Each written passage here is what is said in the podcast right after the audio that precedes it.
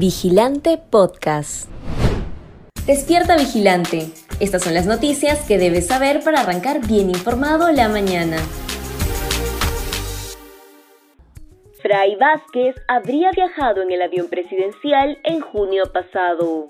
El presidente Pedro Castillo intentó desmentir la denuncia periodística que evidenció que en la lista de pasajeros de un viaje que realizó a Chiclayo el 23 de junio pasado estaba presente quien sería su sobrino, Fray Vázquez Castillo, prófugo de la justicia desde hace varios meses e implicado en la trama de corrupción en el Ministerio de Transportes y Comunicaciones. Según información de Centro Liber, en el avión C-27J de matrícula FAB 327 viajaron 33 pasajeros. Todas estas personas debieron entregar su nombre y apellido, cargo y un documento que los identifique. Entre estas personas se encuentran los nombres del presidente, del exministro de Defensa José Gavidia, del director de la Autoridad para la Reconstrucción con Cambios, Robert López, y de miembros de la Casa Militar, del despacho presidencial, además del equipo periodístico de TV Perú. En este mismo viaje también se consignó a un grupo de familiares del presidente, como su hijo Arnold Castillo, así como Cristian Ríos Castillo y Kevin Castillo. Hasta este punto, nada podría llamar la atención. Sin embargo, en el número 29 de la lista aparece el nombre Lai Vázquez Castillo, registrado como sobrino y con el número de DNI 97069630.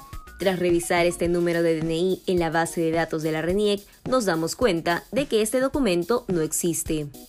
Un dato sospechoso es que el presidente no tiene ningún pariente directo del mismo nombre, sino por el contrario, el único nombre que coincide es el de Fray Vázquez Castillo, quien está prófugo desde el mes de abril tras un pedido de prisión preventiva en su contra por 36 meses. Incluso, el sobrino fue incluido en el programa de recompensas de la PNP por 30 mil soles. Colectivo busca que el Congreso apruebe proyecto de ley que impida que condenados por homicidio y secuestro puedan postular a la presidencia. Aunque parezca increíble, en el Perú cualquier avesado asesino o secuestrador que haya cumplido su condena puede postular a la presidencia el máximo cargo de elección popular. Un vacío legal en la ley electoral vigente lo permite, porque solo están impedidos de representar y personificar a la nación aquellos que han sido sentenciados por terrorismo, apología al terrorismo y narcotráfico. Pero, ¿Qué tienen en común, por ejemplo, Pedro Nakada, el apóstol de la muerte, que en 2006 fue condenado a prisión por matar a 25 personas, y Nicolás Gutiérrez, la bestia de Parcona, que fue a prisión por el asesinato de 13 niñas? Cualquiera de estos dos individuos podría postular a la presidencia de la República luego de cumplir sus condenas y haber pagado el íntegro de sus reparaciones civiles por los crímenes que cometieron, porque la ley los considera rehabilitados. Por este motivo, el colectivo ciudadano Integridad por el Perú, que lidera Jorge Lazarte, busca revertir este despropósito legal y ampliar los impedimentos para postular a la presidencia. Para ello, presentó una iniciativa legislativa al Congreso. Aníbal Torres asegura que este gobierno es de izquierda y que se preocupa por los pobres. El Premier de la República afirmó durante una reciente visita oficial a la ciudad de Tacna que el gobierno de Pedro Castillo es de izquierda y que prioriza a los más pobres, pero su discurso choca con los hechos que se han conocido en poco más de un año. Desde que Castillo Terrones llegó al poder, los que se han beneficiado en realidad solo han sido sus amigos y allegados, con obras, contratos y cargos públicos. De hecho, la Fiscalía le abrió al presidente seis investigaciones, cinco de ellas por organización criminal, por el direccionamiento de licitaciones y el pago de coimas para los ascensos en la policía y Fuerzas Armadas, entre otros ilícitos. Actualmente, el Ministerio Público cuenta con testimonios, documentos y evidencias que implican al presidente directamente en estos casos. Incluso, el entorno más íntimo de Pedro Castillo está implicado en graves actos de corrupción. Su esposa, Lilia Paredes, enfrenta un pedido de impedimento de salida del país. Su cuñada, Jennifer Paredes, está bajo prisión preventiva y su sobrino, Fray Vázquez, se encuentra prófugo de la justicia. Otros exfuncionarios de su confianza están bajo investigación también o han empezado a colaborar con la justicia. Antaurumala amenaza con marchar para buscar el cierre ilegal del Congreso. El cabecilla etnocacerista Antauro Malatazo inició una gira política con la intención de difundir su agenda con miras a una eventual postulación presidencial en 2026.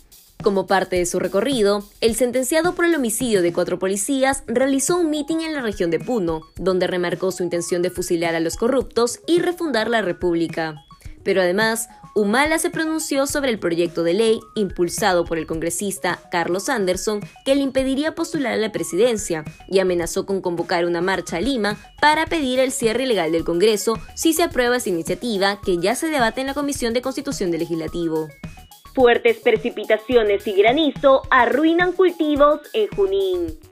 La crisis de fertilizantes químicos continúa afectando duramente a los agricultores a nivel nacional debido a que los tres procesos de licitación a cargo de Agro Rural, entidad adscrita al Ministerio de Desarrollo Agrario y Riego, se vieron frustrados por múltiples irregularidades señaladas por la Contraloría General de la República. Sin embargo, este no es el único inconveniente con el que tienen que luchar los trabajadores del agro en Junín. Debido a la alta concentración de energía, el último domingo 25 de septiembre se registró una fuerte lluvia sólida en el distrito de Chupuro. Estas precipitaciones provocaron que hortalizas como las lechugas, manzanilla o papa se arruinen por completo, lo cual generó graves pérdidas monetarias para aquellas familias que se dedican exclusivamente a esta actividad. De acuerdo al testimonio de los agricultores, en el barrio de Carhuapacha residen aproximadamente 130 familias que se dedican al cultivo de hortalizas el año entero. Estas personas lucen gravemente afectadas en la actualidad debido a que su producción se maltrató con la caída del granizo. Si bien esperan volver a sembrar, reconocen que las hortalizas estarán listas recién en los meses de noviembre y diciembre. Por este motivo, exigen que el Ejecutivo les ofrezca apoyo y abono químico lo más pronto posible. Si quieres seguir informándote, te invitamos a revisar nuestra web vigilante.pe. No olvides suscribirte a nuestro canal de YouTube y seguirnos en redes sociales como Facebook, Instagram y Twitter. Ahora también podrás escucharnos a través de Apple Podcasts, Google Podcasts y Spotify.